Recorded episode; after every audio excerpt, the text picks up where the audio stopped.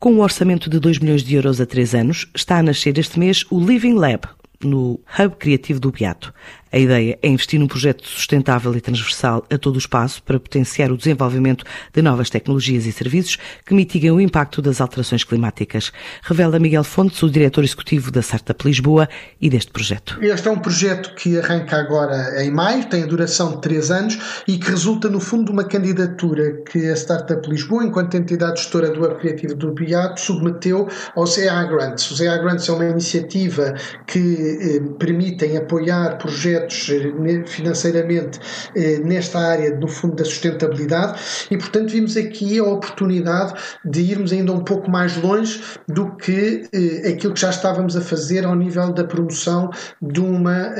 ideia forte de sustentabilidade no aplicativo do Beato. Então, o que fizemos foi desenvolver em conjunto com outras entidades, desafiando outros parceiros, a apresentarmos uma candidatura com o objetivo de criar este Living Lab, que é no fundo um projeto que tem como objetivo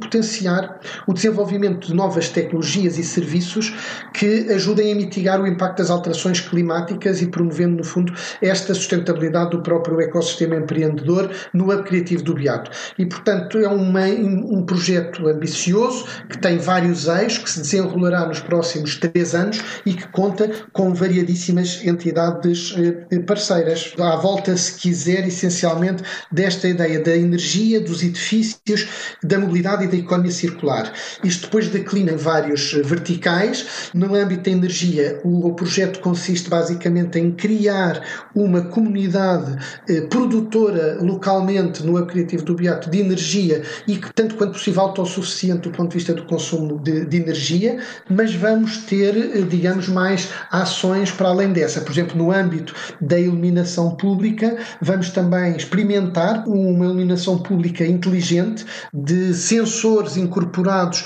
que ajude a monitorizar melhor também os próprios usos do hub criativo do Beato a este nível. Isto são dois exemplos concretos, vamos ter mais, vamos ter, por exemplo, ao nível também da gestão dos edifícios, a preocupação de recolhermos os dados de modo a que consigamos fazer uma gestão em plataforma também o mais inteligente e o mais eficiente possível, no fundo naquilo que são hoje boas práticas em termos do que se chama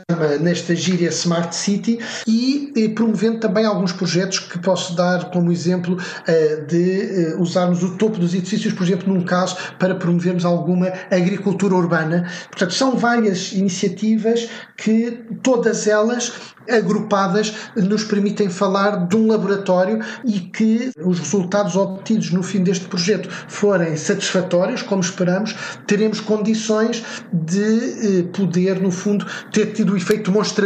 e serem utilizados noutros, noutros projetos, noutras geografias, noutras partes da, da, da cidade de Lisboa e de outras cidades, obviamente. Ideias para medidas que já estão a ser desenvolvidas no Living Lab do Beato, entre elas a criação de uma comunidade de energia, espaços para a agricultura urbana, sistemas de iluminação inteligente, neutralidade nos transportes, bem como outros projetos, incluindo na cadeia alimentar.